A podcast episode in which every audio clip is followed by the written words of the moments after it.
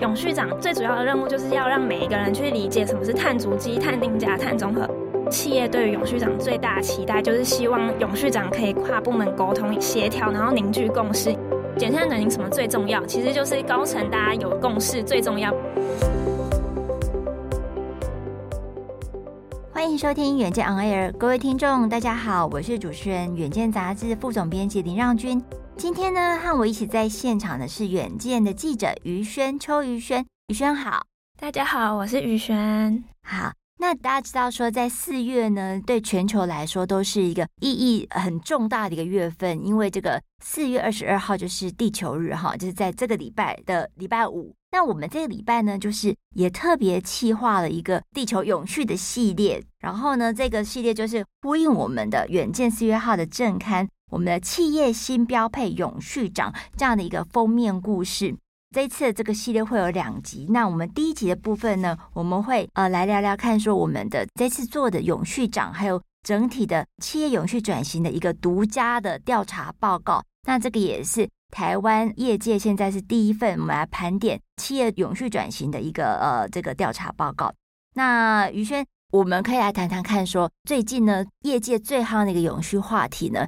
其实就是说我们在三月底的时候国发会。他已经公布了我们台湾的二零五零净零排放的一个路径图。那你观察这个业界的感觉怎么样？他们反应如何啊？这一次其实我们采访了非常多的业界，其实大家都非常的担心，就是因为大家不知道要怎么做。然后有一些企业就是找不到人才去推动，其实看起来大家都还是蛮慌张的，好，很慌张，对不对？其实我觉得这几年呐、就是随着这个法令，比如说呃，像金管会或者是证交所，或者是呃一些相关部会，他们开始呢有对这个呃，比如说我们要写 ESG 的这个报告书，然后要做一个相关的这个碳揭露，或者是说这个碳排啊方面的这个财务的一个计算。其实这些法规呢，都让企业界非常的担心，他们有弥漫一种。我们说碳焦虑，碳焦虑就闻碳 色变，你知道吗？哈，这个法令一发布，又说啊怎么办？又要气体盘查，那我们就来盘点哈，就是说，因为我们现在在做这个整体的永续转型，它其实是应该要有一个十年的愿景哈，至少十年的愿景。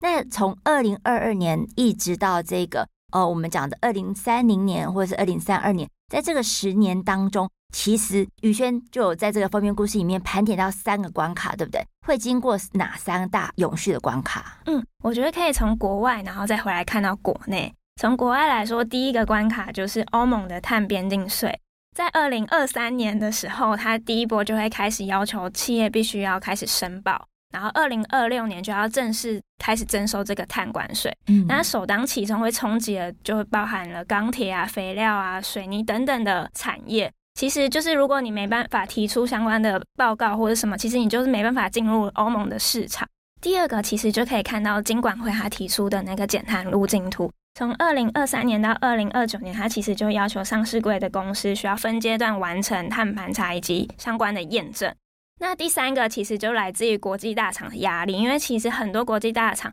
包含苹果等等，他们都宣示二零三零年要达到碳中和。那台湾台厂其实是很多全球产业的供应链，那如果你没办法达到碳中和的话，其实很容易就掉链了。所以这三大的关卡，我觉得是大家需要非常注意的地方。对，其实我觉得现在业界也是严阵以待哦。你知道，很像光是这个金管会规定的，然后我们上市柜现在大概是一千七百多家，要分阶段达成这个碳盘查跟验证，其实就已经大家塔卡莫的修，因为都不知道说。到底碳盘查、碳验证到底要怎么做？其实我们这个这边先卖个关子，我们在这个下一集的时候，我们会请于轩帮我们稍微讲解一下这个碳盘查、碳验证，然后一直到碳中和，它其实有三大关卡、三个阶段，到底要怎么做？哈，好，那我们就回到说，就是因为碳焦虑这么样的强烈，所以我们才问问看说，到底这个业界它现在面临这个永续转型，都面临到什么样的问题？在做这个专题的当口呢，我们也一直在听到“永续长”这样的一个词，因为我们会发现到说，呃，很多的上市柜公司，他们就大力发出了这个人才的召集令，就是说，我们应该要有更多的永续人才来帮忙做我们刚刚讲到这个碳盘查，或者是碳汇的计算等等的这一些。那究竟永续长他们对这个永续长的期待会是什么呢？好，这个就是我们在二月中到三月上旬的时候，这三个礼拜，我们其实有针对企业界去做一些盘点，然后我们是募集了将近四百份的这样的一个问卷。那整体的这个调查的结构，就是约等于我们的台股的上市柜的公司了哈。但我不知道说，于轩，你对这一份的这个调查，我们的这个独家调查，你觉得哪一些部分你比较印象深刻？我最印象深刻的还是大家就是企业对于永续长它的一个期待，嗯，因为我们都知道永续长它其实已经不像是过去是要写就是企业永续报告那么简单而已，它其实是要带领整个企业做永续的转型。嗯，嗯嗯，那其实就是林碳大学创办人陈海柱先生，他其实有跟我分享，其实。永续长最主要的任务就是要让每一个人去理解什么是碳足迹、碳定价、碳中和，而且是每个人，因为它其实是减碳转型，其实是从就是业务啊，嗯、然后研发啊、采购等等每个部门都需要了解。它是一个跨部门的任务啦。对对对。嗯、那其实在这次的调查中，可以看到企业对于永续长最大的期待，就是希望永续长可以跨部门沟通协调，然后凝聚共识，因为它其实真的涉及到非常多专业的人。嗯，我觉得这是让我非常印象深刻的。对，因为其实像我们在盘点说永续长他应该要有什么样特质的时候，其实专家也都跟我们讲说，他其实是一个协调、促进以及说服的一个工作。所以呢，就是让永续长他可以第一个期待，就是先给他提出来，就是说我们要做一个跨部门沟通跟永续的共识。那第二个部分的话，就是说期待他去盘点他的一个相关的这个永续蓝图有什么样的这个资源跟缺口。那第三个话就是协助公司可以去遵守 ESG 的法规跟政策。那其实我们在做整体的永续转型的调查的时候，我们问他们说：“哎，到底什么样的一个动力，或者是说推力，让你们可以就是去做永续转型？”那你知道其实主因是什么吗？其实还是法规。对，真的是推动永续转型的过程当中，哈，就是。呃，鞭子跟红萝卜，鞭子其实它的角色是更重大的哈，因为其实就是说要推着这个前进，所以最急迫的问题就是你要合乎这个法规，然后跟法遵。那所以大概将近七成的这个企业，他们都觉得说，他们现在做永续转型，其实就是为了顺应我们整体的这个呃减排减碳还有 ESG 的法规了哈。那再来的话，就是也是有超过五成的一个企业。他们会认为说，他们要做永续转型，是因为要对应客户供应链的策略跟要求。这其实就呼应到说，于轩，你刚才有提到，就是在二零三零年，有许多的这个大的品牌商，包括苹果、星巴克，各行各业的龙头，像是 Lululemon 这样的一个纺织的成衣的品牌，然后他们也会认为说，我在二零三零年要达到整体供应链的碳中和，所以呢，它就是呃，现在的供应商，他要对应这个供应链的需求。跟这个要求就很重要了。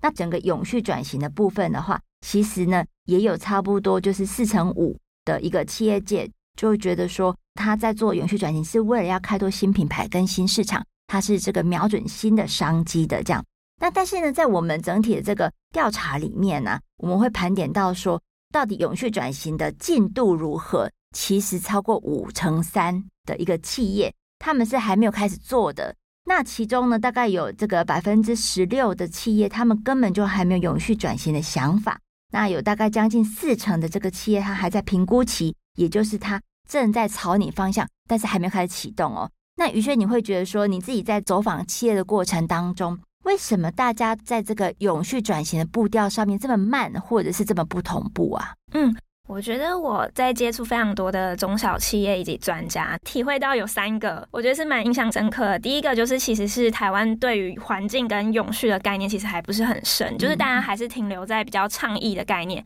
就倡议说我们要永续，但是不知道它其实已经变成一个实际的行动，需要一个行动方针。嗯，所以这是第一个原因，让大家还没有起步。第二个其实是供应链的关系，因为其实除了就是。国际大厂外，其实台湾有非常多的中小企业。那其实目前来说，卷碳首当其冲的，除了科技业，然后还有就是欧盟要求的那些钢铁啊、水泥等等。那其实有很多的中小企业的供应链，其实还没有开始要求要转型，或是提供碳中和、碳盘查的资料。所以其实供应链没有要求，那下游的其实很多厂商也都还没有开始动。对，我们说上有政策，下有对策吧。你上面还没有一个政策的时候，你其实很难有一个具体的行动方案啊。对对对，对，而且就是说，可能我们现在很多的中小企业，它可能如果不是做的是这种国际盘的生意，而它不在这个供应链里面的话，他其实呢，真的就会比较松散，因为他会觉得说他无所依归嘛，哈，他没有一个确认的一个呃供应链的 policy。嗯，而且就是因为对于中小企业来说，因为他们就是资源比较少，然后也缺乏经验，嗯、他们其实目前也是处于先观望的状态，先看大家怎么做。嗯、那第三个，我觉得是因为台湾的政策比较晚开始推，就是台湾的气候变迁因应法，其实也是预计今年才要，就是才要上路，对，对，所以就是没有法规当做一个推力阶段，对对对，是所以也造成大家比较慢一点。那我觉得很有趣的是，就是 KPMG 的黄振中总经理他有分享，其实。就是台湾企业的永续转型进度这么慢，或是推不动，主要原因就是企业的上下没有一个共识，就是大家没有一个共识想要一起来推，嗯、所以我们才回归到这个主题，就是永续长为什么会这么的重要，就是来自于这里。是是是，对，就其实永续长呢，就是黄振中总经理，他其实也有给他一个，就是说他觉得他的这个呃。这个角色呢，就是我们刚刚说的是协调、促进、沟通，然后就是说呃说服这样的一个工作之外，哎，他举了一个很有趣的例子，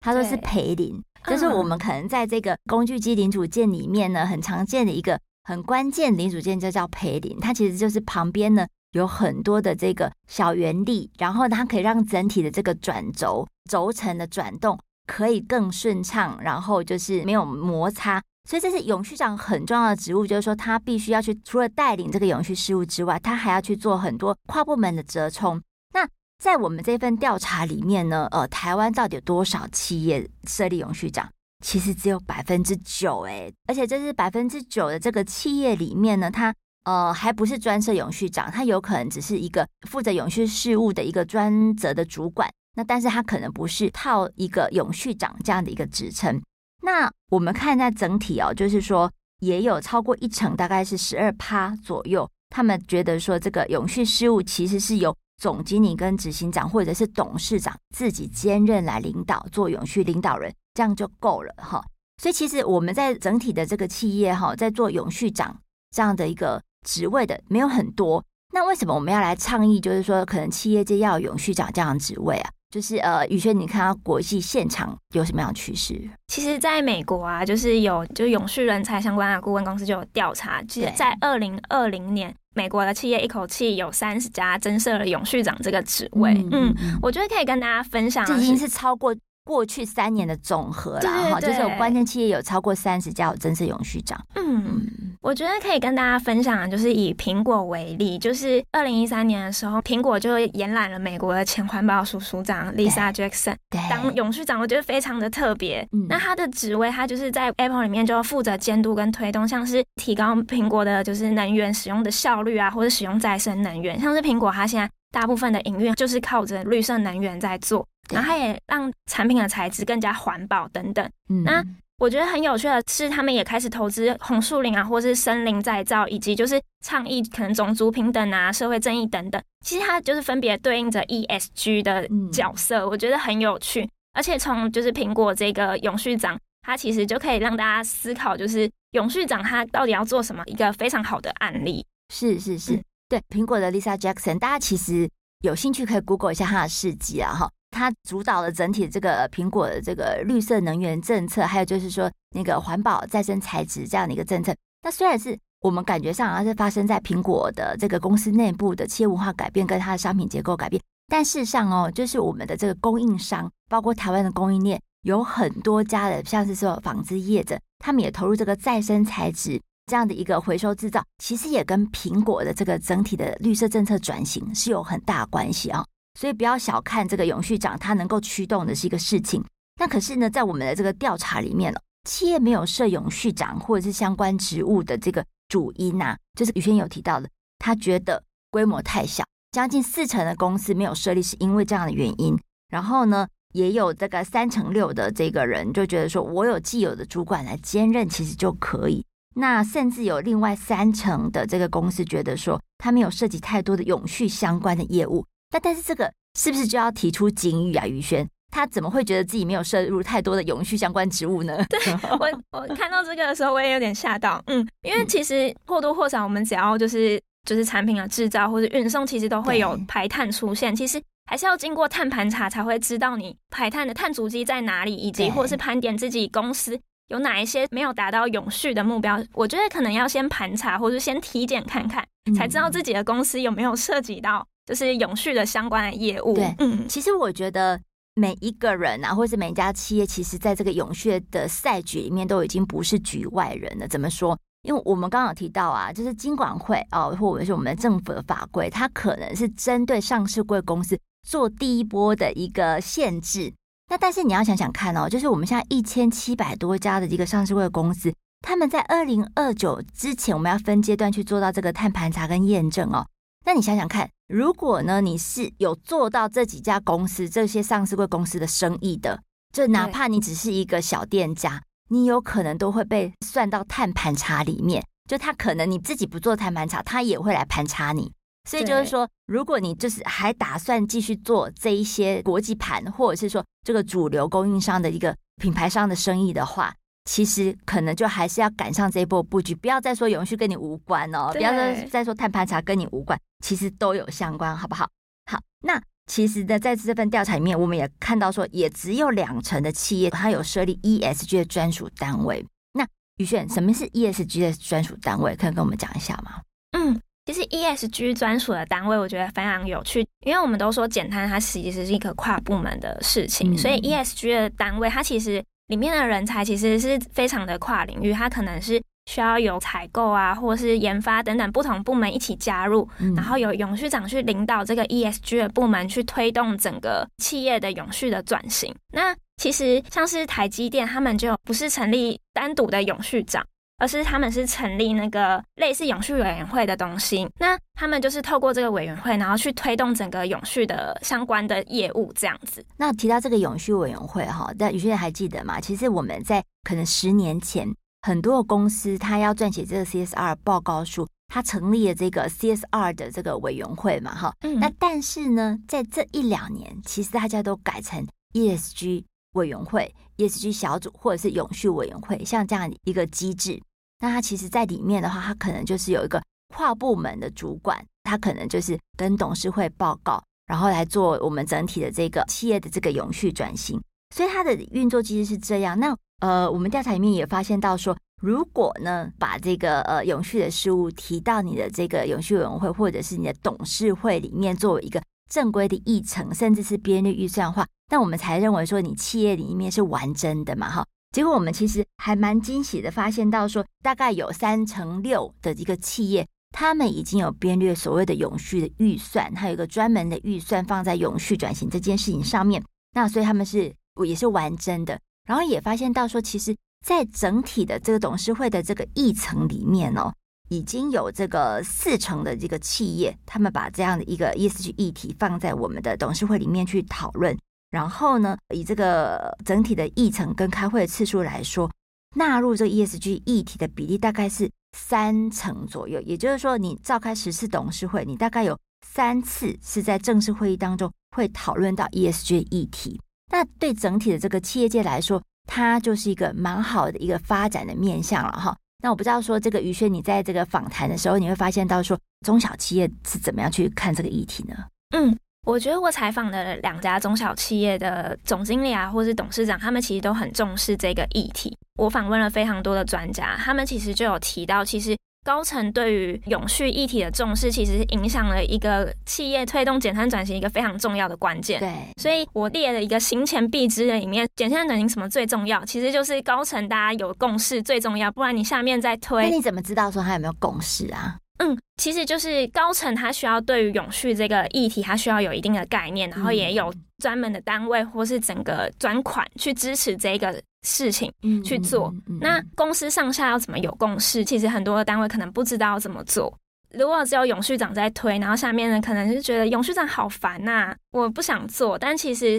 就是有专家建议说，可以其实让每个单位其实都参与到减碳路径的整个策略，然后盘点自己的部门可以做什么，其实就可以。凝聚整个共识这样子。那我在访谈就是中小企业来说的话，像是我有访谈一个新城工业，新城工业它其实是一个线材的产业，那他们其实也不是首当其冲受到冲击的产业，就是这一次的减碳转型，但他们还是主动的去做这件事情，因为就是总经理他有意识到这个趋势，所以他就带着整个公司进行整个减碳转型。那另外第二个其实是欧莱德。欧莱德是台湾一家美妆的企业，它其实大家都还在推碳中和的时候，它其实二零二零年就已经达到整个公司的碳中和，还有产品的碳中和，其实非常厉害。对，这个我们先埋一个梗哈，嗯、我们下一集我们再详细来讲这些。中小企业转型的故事，哈，对，那所以于先刚刚帮我们点到，其实这个我觉得投资人也要很注意啊，因为现在很多的这个企业哦，他们都说我们是绿色转型，我们是绿色公司。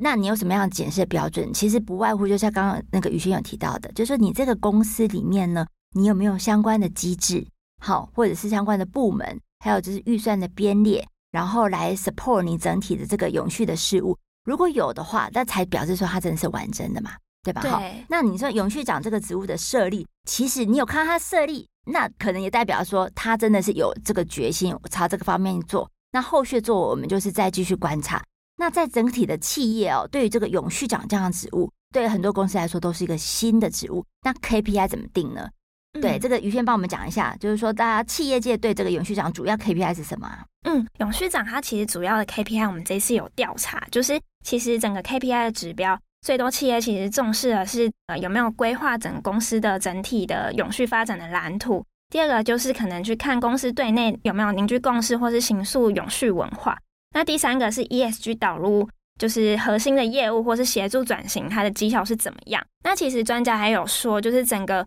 不同产业它其实定定的 KPI 其实不太一样。那我们可以其实可以看金融业，它其实可以去看就是绿色投融资的比率有没有上升，或是高碳排产业。它的碳排是否有逐年下降，或是绿色服务业它在绿色产品的占营收比例是否有提升，或是什么的？嗯，这些都是一个非常好的检验的指标。嗯嗯，是。那所以这个检验的指标也其实也是公司给他们一个很大的期待，他们现在最迫切要转型的一个方向了哈。那呃，我们调查里面啊，这一次也提到说，最令企业头痛的法规政策哈，或者是说这个转型难题会是什么哈？那其实我们在这个二月底跟这个三月初在做调查期间，我们已经知道说国发会它会公布这个二零五零年的台湾净零排放的路径图。那那时候它就有先公布了四大方向嘛。那我们就按照这个四大方向，我们就先去请问企业界说：哦，如果是这个四大方向的话，你对这个呃我们的近邻的路径图有没有什么样的一个忧虑，或者是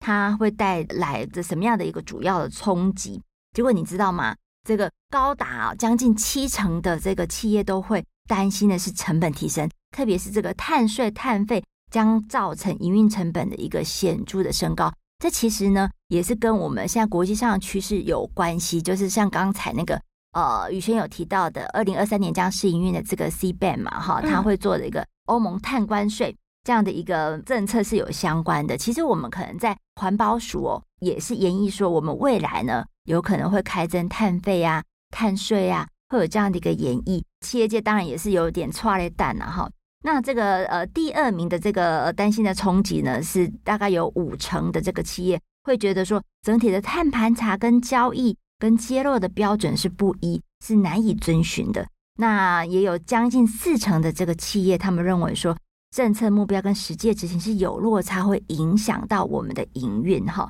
那另外一题，我们有谈到说，我们在整体的这 ESG 的法规是没完没了，一直来嘛。那什么样的一个法规哈，会最令我们的台湾企业头大？那你知道第一名就是什么？金管会的金管会的那个，哦、就是分阶段要求这个做碳盘查，有高达六成的企业是相当的忧虑，所以我们也可以从这个调查结果看到他们的一个碳焦虑了哈。那再来的话，就是也有五成的企业会担心说，我们达成这个净零排放，那到底这个路径图是怎么样子？可以实际怎么做？那他们也很忧虑，因为如果到时候呢，这个我们的个净零排放路径图入法之后，你没有达标，那你有可能就违法，那你的生意也可能做不成，会面临一个淘汰的风险。所以这个是我们整体的远见的一个独家调查，很欢迎大家可以参考我们四月号的这个远见杂志的封面故事。或者是说上我们远见的官网跟数位平台，然后做更多的一个资料的参考。那大家有兴趣的话，也可以点击我们 Podcast 里面的一个资讯栏。